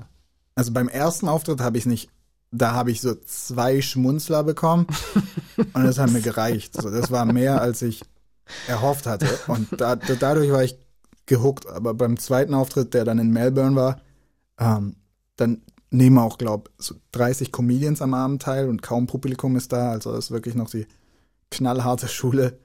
Ich war, glaube 28. Niemand hatte mehr Bock und dann kam ich da mit meinem zweiten Auftritt. 28. Was Ja, ist, ja, da war, war spät. das, was, was war denn das für eine Marathonshow? Ja, wie, die- wie viel Zeit hattet die ihr denn alle? da alle rein. Vier Minuten. Also da ist Berlin Luxus. Äh, Australiens Comedy-Szene ist schon ein bisschen verbraucht, was das angeht. Gibt es da ein bisschen mehr Frauen unter den Comedians? Ja, teilweise. In Melbourne ist ja eine sehr ähm, feministische Stadt auch. Ähm, Gab es schon viele Frauen auf der Bühne. Komisch, dass man, es, dass man eine Stadt als feministisch bezeichnen muss, um zu sagen, ja, es sind genauso viele Frauen oder, oder mehr Frauen da. Es muss immer gleich irgendwie. Ja, aber ist auch schon sechs Jahre her. Also jetzt in Berlin ähm, ist jetzt gerade wirklich ein Rush an Frauen, die anfangen mit Comedy. Was ziemlich cool ist. Das ist gut. Ja. Okay. Weißt du noch, was du in diesen vier Minuten dort in Melbourne gemacht hast, worüber du gesprochen hast? Ähm, also, ich habe ein Thema im Kopf, das, ich habe, glaube über, warum auch immer, über Hotelanlagen geredet, dass man, wenn man eine Hotelanlage ist, dass man dann nicht in dem Land ist und dass du dann überall sein könntest. Ah ja, okay. Und also wenn ich jetzt dran denke, sehe ich auch nichts Lustiges an diesem Gedanken und deshalb ähm, habe ich da keinen einzigen Lacher für bekommen. Aber ich weiß noch, in Melbourne war es tatsächlich auch so, dass ich da auf der Bühne stand und gemerkt habe, niemand findet mich lustig. Und zusätzlich habe ich dann auch gemerkt, die merken, dass ich gerade so richtig schwer und dann haben die so manchmal gelacht einfach nur aus. So, holy shit, ist der schlecht. Ach du Kacke. So, so alles da. Aber ja, das ist bei, wenn man mit Comedy anfängt, ist es ganz wichtig, dass du halt desillusioniert genug bist, weitermachen zu wollen. Weil am Anfang bist du halt wenn du nicht ein Riesentalent bist, bist du erstmal schlecht und musst dich dann reinarbeiten. Wen würdest du als Riesentalent in diesem Land bezeichnen? Ähm, hm, hm, hm, hm, hm. Also, ich weiß es nicht genau. Ich habe gehört, Enisa Armani hat ohne Open Mics sofort ähm, ihren TV-Total-Auftritt gehabt. Ich weiß nicht mal, ob das stimmt. Also, es ist ein Gerücht, das ich gehört habe. Aber dafür war das halt ein schon ziemlich guter Auftritt und das ist dann schon sehr talentiert. So der Normalfall ist, und das ist auch in Amerika der Fall, du musst erstmal sechs, sieben Jahre, in Amerika sagt man, ist so der Durchschnitt, Mhm. dass du dann erst auch anfängst, Geld zu verdienen und so. Und sechs, sieben Jahre musst du auf Open Mic Nächten teilweise siebenmal die Woche oder öfter, weil in Amerika teilweise öfter, musst du hasseln, bis du gut wirst. Und das ist dann wirklich dieses Handwerk, das du dir in deinen Kopf reindrückst mit täglicher Wiederholung. Stehst du auch vorm Spiegel, um, um das zu proben? Habe ich am Anfang gemacht, aber mache ich jetzt nicht mehr, weil du brauchst das Publikum vor dir, um zu wissen, wie was ist. Am Anfang habe ich es halt gemacht, um mir die Nervosität zu nehmen, damit ich weiß, was ich sagen will, aber ähm, am Anfang klang ich immer sehr gekünstelt, wenn ich auf der Bühne geredet habe, weil es halt wie ein vorgetragener Text vorkam, weil es halt wie auswendig gelernt war. Und das war vielleicht der größte Schritt, dass ich das davon wegkam, dass ich halt Mhm. so reden konnte, wie ich im echten Leben lebe. Und dadurch, wenn man so einen frühen Auftritt von mir sehen würde, bin ich auch viel energetischer auf der Bühne, weil es halt wie ein Vortrag ist. Und mittlerweile bin ich halt, wie ich im echten Leben rede, komplett, komplett emotionslos. Und das ist halt wahrscheinlich der Grund, dass ich das hingekriegt habe und deshalb auch nicht mehr vom Spiegel üben würde. Du bist ja nicht, also würde ich jetzt mal sagen, weiß ich nicht, du bist ja nicht emotionslos, aber deine Stimme verrät nicht so viel. Das kann gut und schlecht sein. Genau, ja, monoton ist sie recht. Ja, aber das, das bringt natürlich auch, das birgt die Chance für viele trojanische Pferde. Gute Sachen, die, Sachen, die manchmal so überakzentuiert werden, die schon mit so einem, mit so einem Lichtkegel und einer kieksenden, lauten Stimme vorgetragen werden, sind ja vielleicht gar nicht unbedingt die lustigsten. Und letztendlich sind ja, ist ja die Art von Comedy, so wie ich sie von dir wahrnehme, hat ja auch was damit zu tun, dass du äh, manchmal ruhig bist. Ich will jetzt nicht sagen, dir Zeit lässt, weil es ist sehr schnell geschnitten. Auch das gehört zu dieser Art von Format dazu, dass diese multiplen Persönlichkeiten, die alle du bist und die verschiedenen Personen, Personen darstellen sozusagen. Also wer es kennt, weiß, warum ich mich jetzt hier so schwer ausdrücke. Wer es nicht kennt, sollte es sich einfach mal anschauen. Das ist nämlich wirklich das lustig. Klingt, vorher hatten wir Tiere schlachten, jetzt multiple Persönlichkeiten. Also man, kann, man kann gute Sachen aus dem Interview herausschneiden, um mich, um mich komplett psychopathisch Nein. aussehen zu lassen. Nein, ja gut, das stimmt. Also spielen wir lieber Musik. Was hast du mitgebracht? Noch alle Farben? Nee, weißt du was, wir ziehen, wir ziehen mal Dua Lipa vor mit Physical, denn da hast du uns das Stichwort gegeben, dass das möglicherweise die einzige Künstlerin ist, auf die du dich mit deiner Freundin verständigen kannst. Ist sie denn auch das erste Publikum und das erste Korrektiv für deine Sachen? Manchmal, nicht immer. Manchmal ist sie es. Ähm, und sie lacht sehr selten über die Sachen. wenn sie lacht, ist das dann ein gutes Zeichen schon mal. Okay. Aber wenn sie nicht lacht, mache ich es trotzdem nochmal vor Publikum.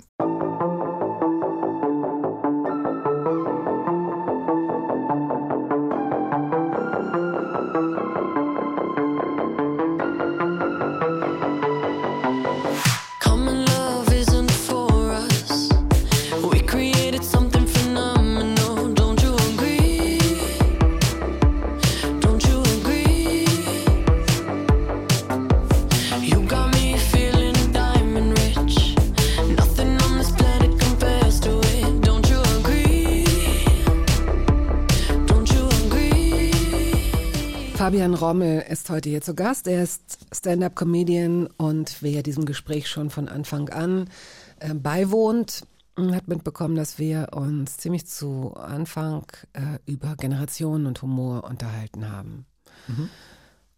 Gib doch mal ein paar Beispiele für Menschen, die du zu deiner Generation zählst, die man auf Bühnen oder in Podcasts, in Shows einfach schon mal gesehen oder gehört haben sollte. Der berühmteste Vertreter unserer Comedy-Generation ist jetzt gerade Felix Lobrecht, würde ich sagen. Gemischtes Hack. Genau. Ähm, ja, Felix ist genau das halt, dass er hart arbeitet, immer besser zu werden. Er kommt auch als Star, der die Mercedes-Benz Arena ausverkauft, kommt er auf die ganzen Open-Mic-Nächte und versucht einfach ein besserer Künstler zu werden. Wie versucht er das? Er geht auf die Bühne und macht das Material und hört es natürlich danach an, so machen wir es alle und sieht dann, okay, an der Stelle haben sie jetzt nicht so gelacht, an der Stelle haben sie gelacht und am nächsten Tag hat er ein optimiertes Material dabei, wo die Stelle, wo niemand gelacht ist, draußen ist und ein neuer Versuch drin ist. Und Mhm, dann mhm, verbessert er das so mhm. weit, bis er in der Mercedes-Benz Arena das perfekte Material hat. Heißt also, dass das, eigentlich ist das, was du beschreibst, dann ja recht unflexibel. Man denkt ja bei Stand-up-Comedy, dass es so, die Leute, die lesen nicht ab, die haben niemanden, mit dem sie das machen, die gehen ja teilweise einfach nur allein mit dem Mikrofon auf die Bühne und gucken so, was ihnen so einfällt. Ist natürlich nicht so. Mhm. So. Wenn es so ist, ist es meistens sehr schlecht. Ja, Mhm. Weil eine erste Idee ist, es kann schon witzig sein, aber um 60 Minuten lang von der Bühne aus zu unterhalten, Mhm, okay. ist es zu dünn. Mhm. 60 Minuten ist so ein, eine, ein guter, eine gute Zeit für so ein Programm. Ja, da scheiden sich auch immer die Geister in Deutschland, aber ähm, 90 war oft so die Faustformel, aber ähm, mein, in meinem Kopf ist 60 das Optimale Mhm. oder auch das Maximale, weil Aufmerksamkeitsspannen werden ja auch immer kürzer. Das stimmt. Und wenn du jetzt in einer, wie nennt sich das, eine Mixshow, wie, wie ist das richtige Wort dafür? Mit mehreren Comedians. Mixshow sind die bezahlten und Open Mic sind die unbezahlten, wo du fast täglich trainierst. Also wo Ach, du du, hingehst. du bekommst für Open Mic überhaupt kein Geld. Genau, ja. Da gehst du hin, meldest dich an im Internet und dann spielen da acht Leute und da kann dabei sein, da kann halt jeder dabei sein. Fürs Publikum ist es halt interessant, weil es sind Leute, die machen ihren ersten Auftritt und da sind Leute, die verkaufen die Mercedes-Benz Arena zwei Tage in Folge aus. Also, Und probieren dann da ihr neues Programm möglicherweise. genau. Aha, okay. Also mehr, mehr Blick auf, mehr Fokus auf die kleinen Bühnen in unseren Städten. Ja, hat's in Berlin. Ist Wahnsinn, da gibt's drei pro Nacht. In Hamburg ist es super mittlerweile. München wurde durch ähm, Söder und seine Einstellung zur Kunst wurde natürlich schrecklich zurückgeworfen, die Mhm. ganze Open-Mic-Szene. Und selbst Städte wie Stuttgart kommen jetzt auch. Wie wichtig ist es für dich als Performer, wer vor dir äh, gespielt hat? Also geht es, geht es um so ein Aufwärmen? Geht es darum, wenn das Publikum jetzt ein, zwei Künstlerinnen oder Künstler gesehen hat, die hm, vielleicht nicht so gut waren, ist es dann umso schwieriger für dich oder umso leichter? Was würdest du sagen? Ist nicht so pauschal zu beantworten, würde ich sagen. Ich glaube, weil die meisten Shows haben Moderator, Moderatorin, die das Publikum erstmal einheizen. Und meistens sind die Leute auch schon erfahren genug, um das Mhm. Publikum in eine gewisse Stimmung zu bringen. Ähm, ich war aber natürlich bei zig Shows auch, wo das nicht der Fall war. Und dann, wenn du dann als erstes dran bist, musst du halt sehr, sehr, sehr hart arbeiten. Aber grundsätzlich in einer Mixshow, wo mehrere Comedians dabei sind, ist es schon von Vorteil, wenn du weiter hinten dran bist, weil das Publikum hat dann für gewöhnlich schon das dritte Bier drin und ähm, hat schon vier Comedians gesehen, hat sich an Rhythmus Okay, gewöhnt. ja, ja. Das passt dann Mhm. mehr. Du hast eben Zick gesagt. Stimmt es, dass dein Lieblingshaushaltsgegenstand eine Zickzackschere ist? das habe ich irgendwo, habe ich das mal reingeschrieben, oder? Ja, auf deiner Homepage. Auf meiner Homepage, okay, sehr zentral. Da stehen okay. genau zwei persönliche Sachen. Lieblingstier Fuchs. Ja, Stimmt ich, gar ich nicht, weiß ne? nicht. Ist, ich finde, ein Fuchs ist schon ein cooles Tier. Also, Also das ist ja eine schon- Antwort auf Lieblingstier. Könntest du mitgehen? Das hast du also alles gar nicht selbst geschrieben. Doch, ich habe es geschrieben, aber das war eher so, so halt aus, aus Absicht komplett random Sachen auf die Website schreiben. Zickzackschere, woher kennst denn du die? Die hat, als Kind hatte man die doch. Ja? Ja. Ich dachte nur Leute, die mit Stoffen arbeiten, haben die. Ich, also ich, vielleicht, ich weiß es nicht. Ich hatte auf jeden Fall mal eine Hand und ich arbeite auf jeden Fall nicht mit Stoffen. Ähm, wen müssen wir noch kennen? Wen müssen Menschen ähm, meines Alters noch kennen, um junge, gute Comedians Deutschland? zu erleben in Deutschland? Also, ähm, die Gruppe von Felix Lobrecht ist super. Wie heißt denn Kinan die Gruppe? Die Mhm. heißt ein Stand-Up 44. Kinan ähm, Daniel Wolfson, Phyllis Taschtan und Kavus Kalanta sind ausgezeichnete Comedians für meine Begriffe. Till Reiners ist ein super Comedian. Ähm, und dann gibt's noch ganz neue, ganz neu am Markt gibt's die vier Feinde. Und gerade so Alex Stolz, Jorik Tiede, Marvin Hoffmann und Sebo Sam heißen die. Das sind, sind welche, die jetzt neuer als ich sind in der Branche. Aber ähm, du siehst schon, dass sie ein Riesenpotenzial haben und sehr, sehr witzig. Mhm. Du hast, als du gemerkt hast, Comedy soll es für dich sein, ja erstmal trotzdem in mehr oder weniger seriösen Agenturen gearbeitet. Du hast Marketing gemacht, du hast ähm, sogar länger durchgehalten mal. Ich glaube, drei Jahre hast du in der einen Agentur gearbeitet. Äh, du hast parallel immer auch Comedy gemacht. Du hast Mhm. vor der Arbeit die Sachen geschrieben und bist dann nach der Arbeit zu so Open Mic Sessions gegangen, um es Genau. auszuprobieren. Das ist schon ziemlich harte Arbeit, kann ich mir vorstellen. Ja, in der Zeit waren es lange Tage, sagen wir es so. Aber irgendwie, wenn ich jetzt dran denke, würde ich auch sagen, ey, das ist zu viel, aber in der Zeit hatte ich auch irgendwie die Energie, das zu stemmen, dass ich halt, ich bin dann ins Fitnessstudio, um sieben war ich dort, dann war ich um neun im Büro, habe die acht bis neun Stunden da im Büro verbracht und dann bin ich mit dem Fahrrad oder Bus oder wie auch immer zur Open Mic Nacht gefahren. Es war jetzt nicht jeden Tag die Woche, weil als Newcomer kriegst du nicht alle, die du machen möchtest natürlich, Mhm. weil viele Leute, die es machen wollen, wollen begrenzte Plätze. Ähm, aber so dreimal die Woche habe ich es im Schnitt bekommen. Und auch wenn es dann in die Scheinbar ging oder so, 40 Minuten Fahrt. Das Berlin ist ja auch denkbar schlecht, was Distanzen angeht, wenn man, wenn man sowas machen will. Da fährst du ja ewig. Du hast mal irgendwann auch in einem Interview gesagt, es gäbe nicht so viele Comedians, die im Westen wohnen. Ja, Was, was heißt das? Es ist, ja, ja, ich weiß nicht warum, aber fast alles spielt sich in Ostberlin ab. Auch die komplette Comedy-Szene. Wir haben keine einzige Show, die im Westen ist. Und wir haben, glaube 70 Shows die Woche. Also das ah ist, ja. ich weiß nicht, ob es mit Mietpreisen zusammenhängt oder dass hier ein bisschen höher ist, aber weiß ich keine Ahnung. So, wir sind im Finale. Ähm, du hast vorhin äh, ganz kurz das Wort Bezahlung genannt und du musst es uns hier nicht haarklein aufdröseln. Aber wie funktioniert Bezahlung für dich, wenn du deine Inhalte über die sozialen Medien rausspielst? Ich weiß, es gibt eine ähm, Kooperation mit der Satiresendung Extra 3. Ja, genau. Die werden dir wahrscheinlich ein gewisses Honorar zahlen, aber das wird nicht die Welt sein. Wenn wir mal von unseren öffentlich-rechtlichen Honoraren hier ausgehen, Mariam und ich, dann wird das jetzt nicht sein, was dich wirklich mit dem Kopf über Wasser hält. Also vielleicht brauchst du Geld irgendwo anders her. Geht das über TikTok? Nein. Also tatsächlich sind die Kooperationen sind das lukrativere im Game. Im Game. Ich weiß nicht, warum ich jetzt weil's auf cool ist, Angst- weil es das, cool Das ist. erste Mal nach 50 Minuten ein cooles Wort Nein. gesagt. Ja. Ähm, genau, weil direkt über TikTok ist auch ziemlich antizyklisch, weil du kriegst unheimlich viele Views und unheimlich viele Leute kennen dich. Und Leute wollen Bilder mit dir machen auf der Straße und denken, letztens hat mich einer gefragt, wo, wo steht dein Ferrari? Also, Alter, ich bin dem Fahrrad da. Durch TikTok verdiene ich kein Geld. So, das ist, TikTok ähm, zahlt so ein Fund aus, ein Creator Fund, ähm, aber der ist sehr klein. Also, da habe ich jetzt in einem Jahr noch keine 2000 Euro verdient. Also, Oh, da okay. kommst du nicht mit über die Runden. Aber was natürlich dann lukrativ ist, wenn eine Firma eine Werbung mit dir machen will. Und du will, man will es ja natürlich nicht so offensichtlich gestalten, dass ich jetzt wie Jürgen Klopp sagt, hier holt geht zur TV-AG oder sowas, Mhm. sondern ähm, du hast dann Firmen, wo dann irgendwie zu deiner Marke passen, du machst ein Comedy-Video zusammen mit denen. Das ist ein Pfeiler.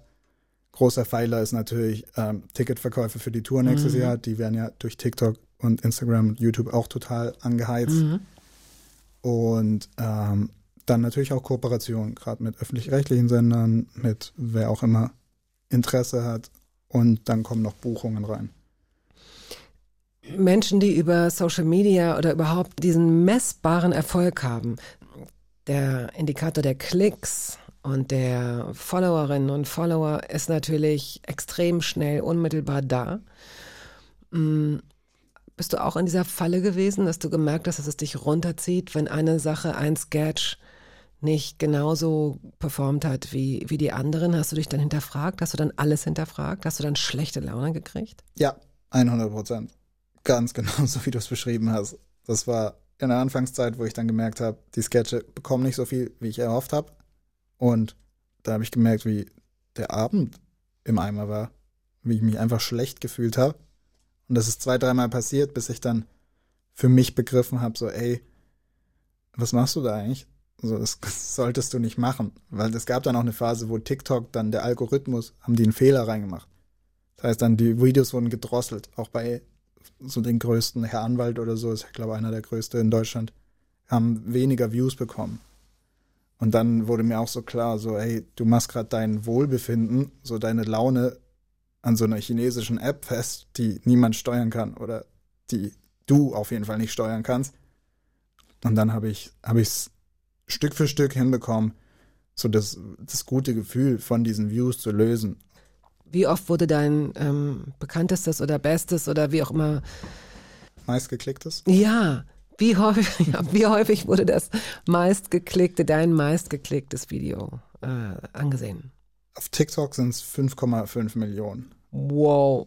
Ja, das ist eine absurde Summe. Die kann man sich ja auch nicht vorstellen. Nee, kann man nicht. Nee, nee. Und irgendwie ist es ja schön, aber wahrscheinlich jagt man dem dann auch hinterher, wenn man das selbst mal erreicht hat, dann ist man vielleicht auch, bist du, bist du auch schon mal genervt gewesen, wo du dachtest, die Idee hier, die ist so gut, die ist viel besser als diese 5 Millionen Idee und es klicken nur 200.000?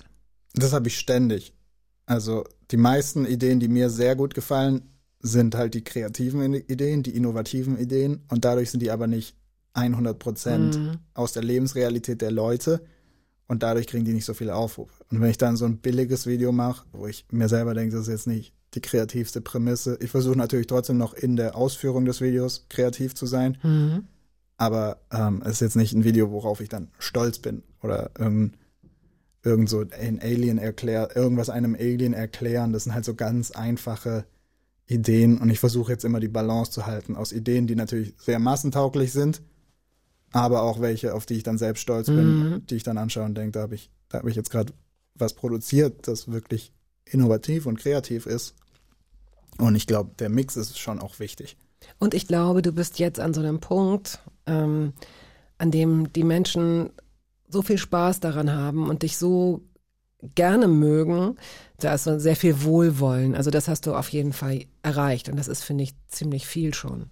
Ja, ist super. Das sind, die Leute sind super nett. Also das hätte ich mir nie erträumt. Alle Farben, Little Hollywood, das ist der Song, mit dem wir aufhören. Gib uns noch ein Stichwort dazu. Oh, ich war Promoter auf Malle und da kam ich das jetzt nochmal zum Jetzt Schluss. wird's so eine Das ist Geschichte. so ein wichtiges Stichwort. Oh. Gott, was hast du promotet? Äh, Magaluf Clubpass. Damit kommst du jetzt. ja, Wenn Sie zwei Frauen mitbringen, kommen Sie auf jeden Fall umsonst hier rein und Sie bekommen einen Blue Curacao. so in der Art. Äh, Du Was hast ja, du wirklich das war auf gesagt? Ballermann, du musst ja noch, du musst denen ja noch die Busfahrt und das muss ja alles auch mit. Ja, du hast ja, im Grunde musstest du die Leute davon überzeugen, dass es seriös ist. Und die Leute, die nach Magaluf wollten, sind dann, haben es halt gebucht. Und die nicht, hast du versucht zu überzeugen, dass Magaluf super ist. Guck mal mich an jetzt. Ich bin mit meiner Freundin unterwegs. Wir haben so einen leichten Sonnenbrand auf der Nase. Daran siehst du, dass wir erst zwei Tage da sind. Ähm, es gab ein Skript. Es gab tatsächlich ein Skript. Du kommst auf Mallorca an in so einem Kabuff und dann gibt dir so ein Promoter-Typ, gibt dir ein Skript in die Hand. Und das war irgendwie so ähm, der Magaluf Club und ihr habt einen Berg vor euch und da sind sechs Bars und ihr dürft in ah, jede von denen rein. Und Sechs dürft Bars? Sechs Bars. Okay, ich verstehe. Zahl. Sechs Machen Bars. da wir da fünf, ist so ein da Berg, da sind fünf Bars und da dürft ihr überall rein. Sechs, ja, ist, Naja, komisch, dass ich, komisch, dass ich bei Mallorca und Promoter auf Sex komme. Ja, das verstehe ich auch Sorry. Das ist weit, True. weit okay, ja, weit hergereicht. Wann wurdest du gefeuert? Wie lange hat's gedauert? Da wurde ich gar nicht gefeuert. Aha. Weil es rein auf das, die Wohnung war, musste man selber zahlen und ähm, das war rein Provision. Das heißt, Du hast von selbst aufgehört. genau, ja, ich habe dann, ich habe es glaube einen Monat gemacht. Na, immerhin. Ja, hatte auch teilweise echt gute Tage. Und viele Telefonnummern. Ja, auch. Und äh, dafür steht alle Farben Little Hollywood. ähm, das kam da oft und ähm, das war so die kurz die Zeit, bevor ich nach Berlin bin. Ähm, das war dann so dieser Übergang vom alten Leben im Dorf und dann über Malle nach Berlin. Ähm, sollen wir mit einem Arm ins Lied gehen? Ja, finde ich schon. Ah. Ähm, war schön. Also danke, dass du Ach so, es kommt hier ja warst eigentlich- es kommt noch eine Verabschiedung. Ja, leider. Wir sind am Ende. Aber toll. Du kannst, pass auf. Ich sag Tschüss, du sagst Tschüss. Tschüss, vielen Dank für die Einladung. Hat sehr viel Spaß gemacht. Living in our own little Hollywood. We're washed up stars, but things gonna be good. We got everything we need in our neighborhood. No fancy cars. Remember when we were 15, smoking in the park? Never really noticed you, but I was falling. Das war der Podcast der Radiosendung Hörbar Rust. Wir hoffen, dass es Ihnen gefallen hat. Wenn Sie möchten, Sie können ihn abonnieren.